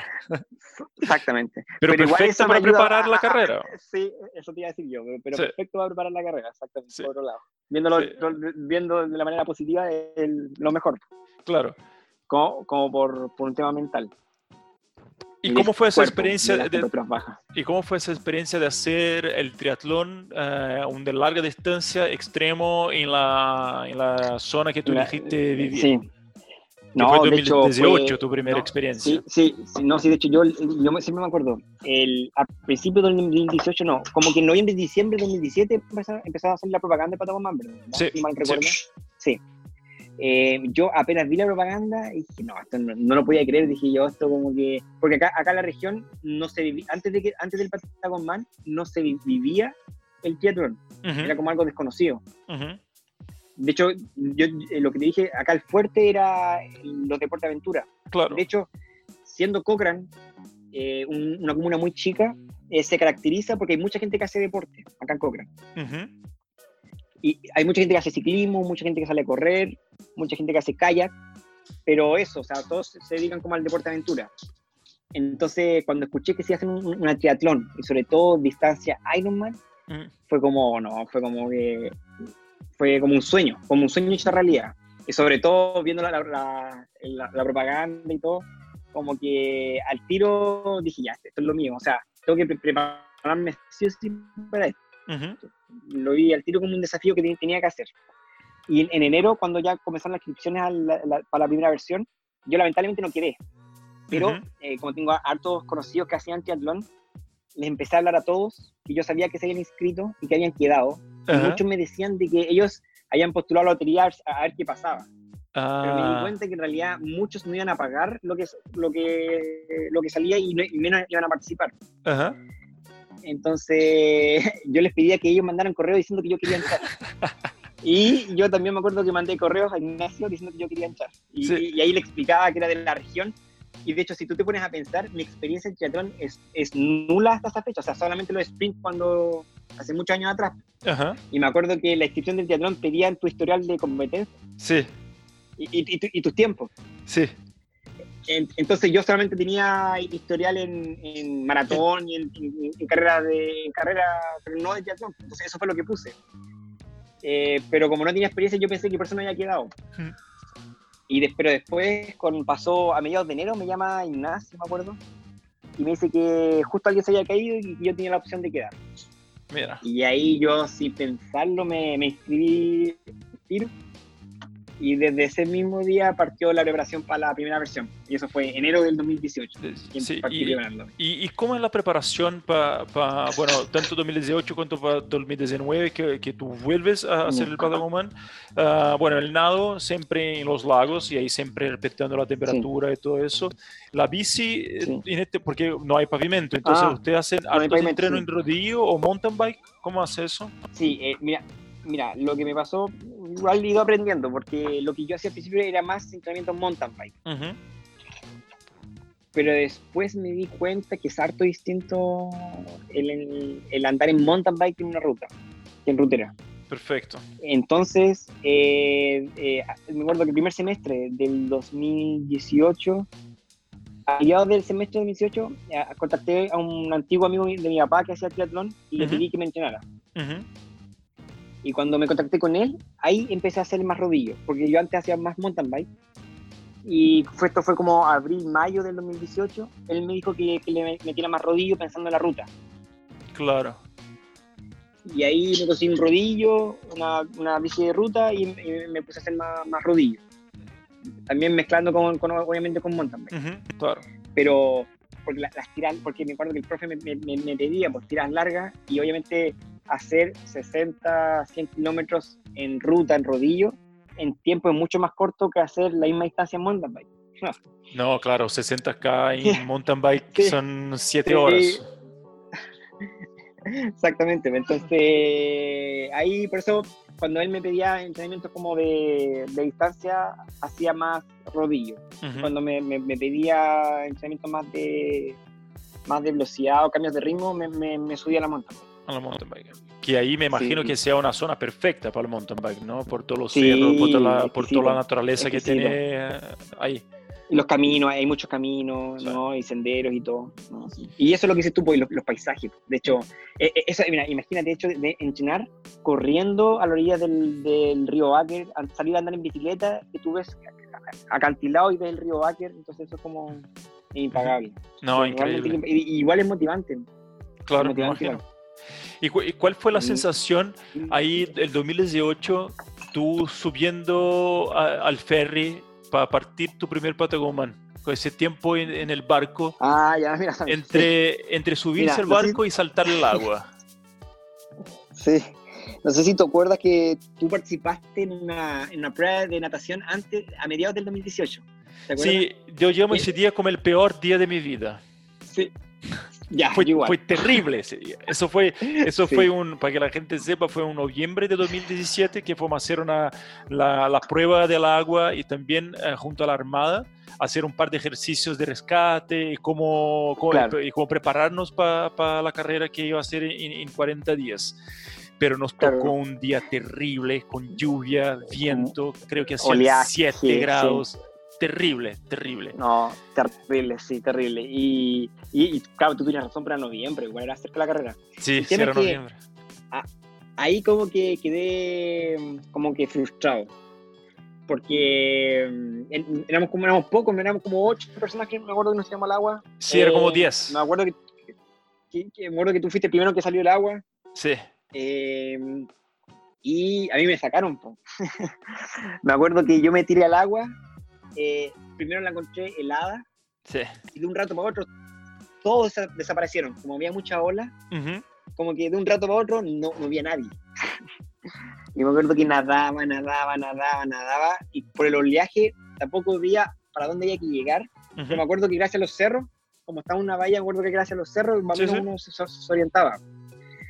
Pero el tema es que sentía que braceaba, pataleaba, braceaba, pataleaba y sentía que estaba en el mismo punto.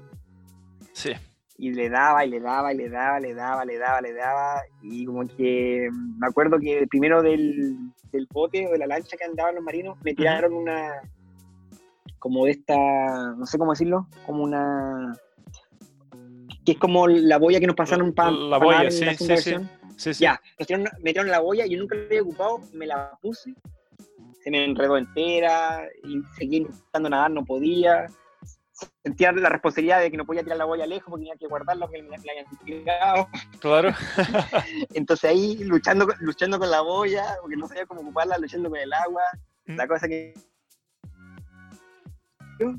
Y como que ya empecé como que a ceder. Y... Eh, y ¿Me escuchas? Sí, perfecto. ¿Aló? Sí, te escucho perfecto. Y, eh, y, en ese contexto ya eh, me, acuerdo que el Ignacio de la lancha me grita, Gabriel, te vamos a sacar. y yo, yo por dentro, no, no me saquen. Y seguía intentando nadar, pero no podía. Y, al final me sacaron del agua. Muerto de frío, la cosa que llegué a la orilla. Y ahí quedé frustrado, porque dije, eh, tenía miedo de que el día de la carrera no poder pasar la natación. De hecho, tu pregunta de, de, qué sentía yo cuando me subí al ferry, sentía ese, temor de no poder completar la, natación. Me acuerdo que la, había dos horas de tope y tenía como que ese temor de no poder completar la natación. Pero eh, me acuerdo e, esa versión, la primera versión, cuando estábamos encima del ferry, se me hizo eterno, se me hizo eterno. Em, desde que el ferry nos fue a dejar al punto de, donde saltamos, se me hizo eterno. Como que, si es que pienso en la carrera, como que para mí la mitad de la carrera fue dentro de ese ferry. como que esa es la, percepción del, la percepción. que tengo. Sí, mira. Sí, sí, sí, sí, eterno, eterno. Pero cuando salté, cuando salté al agua y vi que estaba calma y no estaba tan helada como esa vez, eso ya me calmó harto y me dio confianza. Sí, y eso es bueno porque tú tenías una referencia terrible que a la que es, esa historia que contamos de noviembre, porque la gente que, que no, bueno que no había que no tuvo esa experiencia cuando saltó el agua 2018 tuvo mucho tenía la sensación de que el mar estaba súper movido, oleado y helado también. Entonces, al final todas las experiencias suman. Entonces, en el día ese día de noviembre quedaste frustrado, pero te sirvió N para hacer bien la, la etapa de la natación de 2018. Exactamente, de hecho eso me ayudó mucho como para estar en confianza en la natación. Porque si no hubiese sido por eso, quizá hubiese estado más en pánico, por ejemplo. Claro. igual, de hecho, de hecho, esa imagen, Samir, de que de estar, de hecho tengo esa imagen grabada.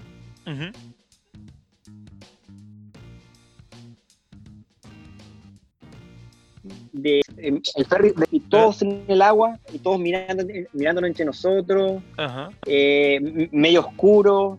con el, con el ferry atrás, era como, no sé, era como el Titanic, como que estábamos todos tirados al agua pidiendo ayuda. Sí. Eso, eso, la gente que, que tengo conversado, esa, la, definición era una, una, era como si fuera una, esa imagen titánica se repite entre toda la gente que, que tengo conversado.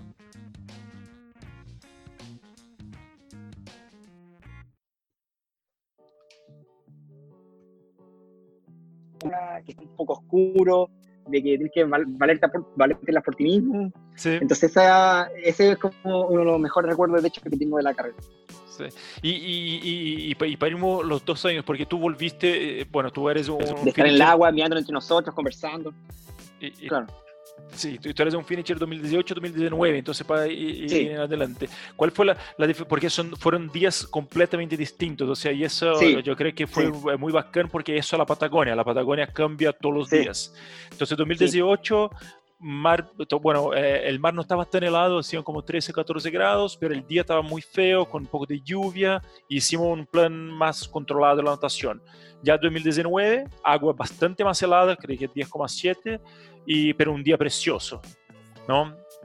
¿Cómo fue la sensación para ti, la, la, la, la, diferencia más que nada de las dos notaciones? Sí, no, de hecho fue, fue mucha diferencia. De hecho yo la segunda versión la encontré helada yo la, primera versión la encontré el agua cálida y en la segunda versión la encontré helada. Sí. De hecho, yo, yo me acuerdo, cuando enché el agua la segunda versión, mi, pensamiento dije, aquí cagué. Ese fue mi pensamiento. cagué, o sea, como que soné. Como que no sé si llega a la orilla. Ese fue, mi pensamiento. Igual fue pésimo, pésimo pensamiento para partir la carrera. Pero al sentir la, la, temperatura del agua, porque yo me tiré al agua pensando que iba a estar igual que el 2018. De hecho, de hecho ese fue mi error. Como que ya estaba sobreconfiado de que...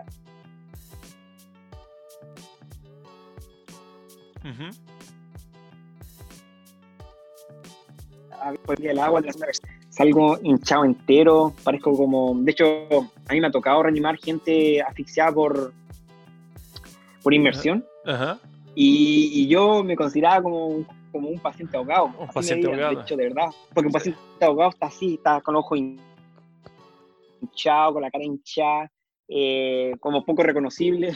Sí. y así me sentía muerto de frío y todo. Sí, no, la, fue bastante diferente. La Patagonia, sí, hacía la Patagonia. Y, cuando parte para la bici, bueno, eso influye bastante. Si tú haces una natación en agua cálida o en agua helada, lo que va a ser de la bicicleta son dos, son dos carreras completamente distintas. ¿Cómo fue también de nuevo el ciclismo de, 2018 y 2019 para ti?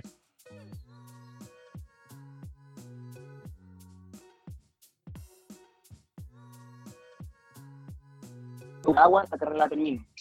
Entonces salí del agua el 2018 mi gran miedo. Y así en la bicicleta subí full motivado, eh, nunca tuve problemas de temperatura, nunca pinché, entonces encuentro que el, mi rodaje del 2018 fue súper bueno. El tema del 2019, como me tiré confiado al agua, no me tiré con tantas protecciones para la temperatura, de hecho no ocupé guantes, no ocupé botas, no ocupé nada. Em, me pasé de frío en la natación y eso hizo que el primer tercio del ciclismo me costó agarrar calor. Claro. De hecho, el primer tercio de ciclismo de la segunda versión la pasé mal en cuanto de que no podía, no podía agarrar calor.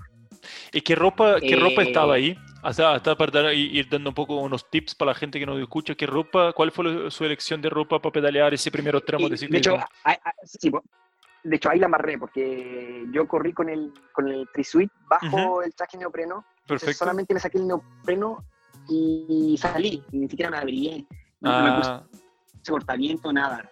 Pensando en la versión 2018, porque yo en 2018 hice eso. En 2018 nos, tocó, nos, tocó, nos, tocó, un día genial, soleado. Sí. yo en 2018 salí del agua eh, con el trisuit también debajo del, del neopreno y, y, no fue tema. Pero en 2019 ahí la embarré, la así sí. eh, eh, me acuerdo que no, no acuerdo si era el primero 30 o 40, el primer punto donde te podían asistir, ahí eh, me puse cortaviento. Me puse un gorro debajo del casco, el cortaviento, y ahí sí pude agarrar calor. Yo la,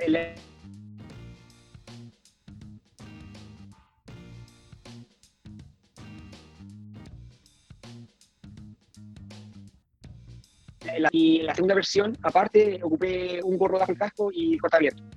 Pero yo sé que ahora para la tercera versión, sí o sí, me voy a poner el, el cortaviento desde la salida del agua. Que fue, lo que no hice y fue lo que, de hecho, me, arrepiento.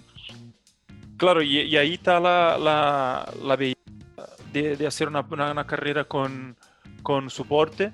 Que tú, tú, puedes ir súper abrigado y en 15, 20 kilómetros puede encontrar tu, tu, soporte y arreglar eso. Bueno, si, si, si, toca un día muy caluroso, solo sacar las cosas y seguir así uh, haciendo la carrera.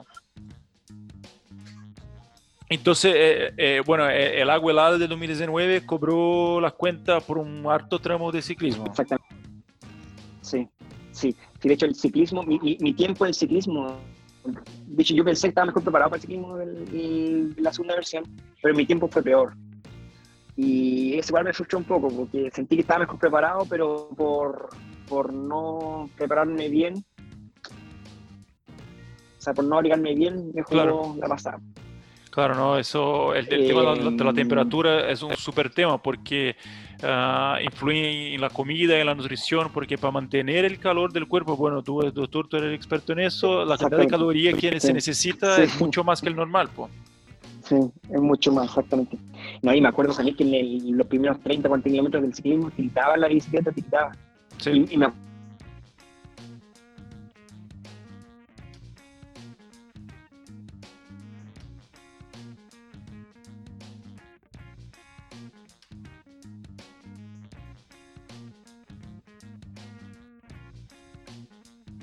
por los primeros kilómetros saliendo del agua, uh -huh. que es muy importante eh, tomar el respeto a, Sí. fue una gran falla que tuve. Sí. se aprende y bueno que tú sigues volviendo. 2018 aprendió, 2019 también y este año y este año y yo creo que el, lo entretenido del Patagón y de la Patagonia que puede ser un día completamente distinto a lo que fue el 2018-2019. Para otro y yo este año estoy muy motivado porque mi meta es bajar mis tiempos y lo otro es que este último año acá en Cochrane. Ah, perfecto. Porque cumple los seis años de, de, que, está ahí. De, de médico de zona. Yo ahora, ahora, este es mi último año, este es mi sexto año acá en Cochrane. Y yo quiero terminar mi, mi, mi, tiempo trabajando acá y quiero darle el término con el tema del Patagón. Qué bacán. Como, como mi despedida de la región.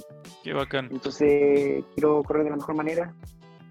Y también dentro de estos seis años acá en Cochrane, eh, me enamoré, tuve un hijo. Que eh, el hijo que no, no, estaba en 2018, pero estaba en la meta de 2019, ¿no? Sí, exactamente. Estaba en la meta Qué bacán. En la Qué meta bacán. Y, cuando, y, y, me acuerdo, Agustín, Agustín, ¿verdad? ¿Y cuándo tenía que tres meses, dos meses cuando eh, estaba en la meta? Agustín, sí, Agustín. Dos meses tenía la meta, sí, dos meses tenía la meta. Qué bacán. Bueno, estás haciendo, tú estás haciendo la misma pega que hizo tu papá y dejando el ejemplo. Claro, de hecho, ese es mi gran desafío. De hecho, y eso es lo que quiero. Quiero inculcarle la cultura deportiva a mi familia y a mi hijo. Sí, no. Y a mis amigos, siempre. No, de todas maneras. Y pensando en 2018-2019, son las, dos, dos, experiencias con Patagoman, ¿tú tenías un, un, momento de más que tú destacado de emoción o de superación que te, que, que te quedó marcado? Eh, yo creo que es, fue la, la, meta del año 2018. Uh -huh. eh, no sé, o sea, después de correr 42 kilómetros, eh, y es verdad lo que dicen, eh, que no son 42, pues, al final parece que son más. un poquito más. que el GPS iba, iba a marcar, un poquito más. Eh, yo el GPS iba marcando y dije ya, no sé, pues, quedaban dos y en realidad parece que quedaban cuatro, ya, esa fue mi percepción. Sí. Y siempre me, me, me acuerdo eh, y como que esa recta larga fue como un éxtasis, uh -huh. como que iba con mi soporte. Perfecto.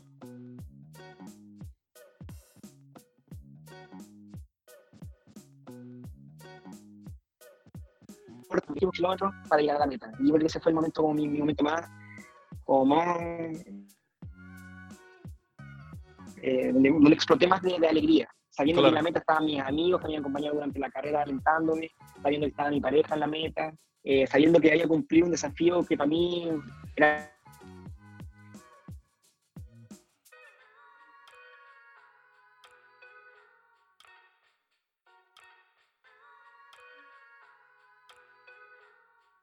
era como el Coquimbo. Y ahí corrí Patagón. O sea, fue el mismo año donde me introduje en esta distancia larga.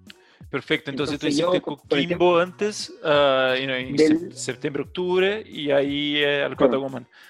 Bacán. Exacto. Bacán. Y, entonces... Y esa reta que tú comentaste, que fue un momento bastante emocionante, yo creo que es una reta bastante, bueno, icónica, porque es justo eso, parece que va a ser solo un kilómetro, pero en realidad un poquito más larga, como un kilómetro y medio, pero ya se siente como la vibración de la gente, uno ya se imagina, ya ve la campana, entonces qué bonito que sea esa imagen. De hecho, eh, eh, no sé cómo lo dicen, de hecho, el 2019 no llegué tan bien como el 2018, me acuerdo que en el 2018 sentí que volaba en esa recta, volaba, esa, fue mi percepción. De hecho, tengo una foto muy, muy bonita mía como recuerdo. De hecho, esa la, la, pusieron de hecho, en, el, en la sí. Sí, la, la foto de la ficha. La ficha que pusieron en Coyhaique. Sí. Sí, esa, esa, esa, esa, fue la, Sí, esta foto de hecho no es solo la ficha que pusimos en Coyhaique, sino que fue la foto que ocupamos para todos los periódicos y todo. Fue como la gráfica oficial del Patagoman 2019, o sea, para, para divulgar el 2019. Esta es la foto tuya trotando. O sea, o sea en, tratándonos volando en esta sí, reta, porque se, se, siente como con, con, todas las ganas, ah, como, como, la bandera en la mano. Claro, con la bandera en la mano, sí, ¿no? Sí, fue, fue un momento genial. Sí. Y de hecho, para mí siempre va a ser como inolvidable. Y ahora 2020 va a cerrar su ciclo en, Cochrane haciendo el por tercera vez el Patagon Man. Y, y de ahí, ¿cuál, ¿Cuál tu plan? Que Itaca, Temuco, Valdivia, Cochrane, puta, ¿cómo ganar eso? Un ah, listado de ciudades increíbles que tú has vivido. No puedes venir a vivir a Santiago, po. O sea, es que de hecho, yo terminando estos años en Cochrane, yo me voy a Santiago a hacer mi especialidad, que mm. dura tres años. Perfecto. Y tú sabes, voy a estar viviendo tres años en Santiago. De hecho, nunca he vivido en Santiago, no sé cómo es. O sea, he ido a Santiago obviamente a capacitarme en ciertas partes, pero nunca he estado más de tres semanas en Santiago. voy, a, voy, a ir a Santiago con toda mi familia, o sea, con mi pareja y mi hijo. Y después de eso, eh, tengo que postular a trabajar en una, en una, parte de Chile. Y mi sueño es hacer mi especialidad en Santiago y volver a la Patagonia Mira. como especialista. Qué bacán. ¿Y, y cuál, cuál es la especialidad que tú buscas? Escucha, eh, buena pregunta. Supuestamente uno, tiene seis años para pensarlo. El tema es que ya me, queda poco y ya y, todavía no sé. Porque me gusta de todo. amo la medicina, amo lo que hago y me gusta todo un poco. Eh, pero lo que más me gusta y uno de mis sueños es ser traumatólogo deportivo. Mm, bacán, bueno, es la junción de las dos pasiones. Claro, exactamente. De hecho, esa es mi idea, poder juntar las dos pasiones. Y por eso estoy pensando en, optar a la beca de traumatología como para después en el futuro dedicarme al deporte. Qué bacán. Como, médico. Qué bacán. Doctor, fue un gustazo conversar más contigo. Yo creo que, chuta, tú eres un ejemplo y nosotros tenemos mucho, mucho orgullo de tener uh, a ti en, la, en, nuestro listado de finisher y de starter por tres años uh, en el Patagoman. Uh, yo creo que, bueno, por todo lo que conversamos, tu vida es un ejemplo de, de dedicación y pasión por lo que hace seguro Agustín va a ser un deportista y una persona increíble. Yo creo que la pega que tú estás haciendo como persona ah, lo, lo, deja como ejemplo. Así que te agradezco mucho por tu tiempo. Ah, sé cómo anda la vida de los profesionales de salud ah, en todo el mundo por estos momentos y tú para dos mm. horas para conversar con nosotros en un viernes de la noche como estamos haciendo ahora, de verdad que increíble. Así que te agradezco un montón y te felicito. Vos y te dejo un espacio para dejar su mensaje final para la gente que nos escucha. Ya, mira, primero que todo, o sea, eh, muchas gracias por el espacio. Igual, eh, o sea, con mucha humildad lo digo, que yo, como te dije durante la, la conversación, eh, nunca me he considerado bueno, porque uno siempre se compara con el resto, con el tema de las marcas y todo, pero me gusta entrenar, eh, me gusta eh, tener esa motivación de día a día, de que después del trabajo, aunque esté muy cansado, yo sé que va a haber algún momento en el día que voy a estar entrenando. Eso me motiva a vivir el día a día. Em, como te dije, nunca ha sido bueno, pero lo hago porque me gusta y porque yo sé que esta igual es una manera de dar ejemplo también a, la comunidad. El tema de, tener una, una, vida activa, el tema de, de ver la actividad física o el deporte como el hecho de lavarse los dientes. Yo siempre digo eso. Y esto tiene que ser como una actividad del día a día. Asimismo, como uno se lava los dientes, asimismo uno en el día tiene que darse un tiempo para hacer actividad física. Yo estoy seguro de que entre más, entre más sean las personas que hacen actividad física, van a ser menos los enfermos. Eh, estoy eh, tremendamente convencido de eso. Y, y, nada, pues todo lo que hago es porque me gusta lo que hago, como dices tú, lo hago con pasión. Eh, igual me llama la atención que me hayan querido entrevistar a mí, siendo de que hay muchos otros atletas que son mucho mejores que yo. Pero bueno, igual, eh, muchas gracias por el espacio, Samir. Y nada, estoy muy motivado a, eh, volver a vivir esta, esta, versión. Estoy tremendamente agradecido a ustedes como equipo, organizadores, porque me dan la oportunidad de poder vivir esta pasión aquí en la región. y nada, sé que hay que seguir dándole. En este contexto de, de pandemia ha sido sí más duro congeniar todas las cosas. Sí. Pero bueno, un pata con más para eso. Así, es. Hay, que seguir dándole.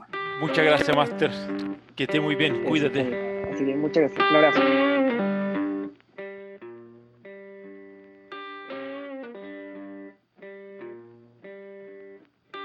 Muchas gracias al doctor Gabriel, que nos llevó por un viaje increíble desde Itaca, New York, pasando por Temuco, Valdivia y Cochrane.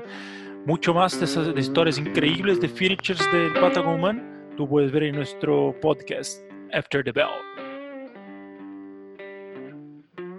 After the Bell is brought to you by the Patagoman crew with the support of our amazing sponsors, Technofast, Aquachili, and Dobek. Follow us at Patagon Man X from our cool content and come ring the bell.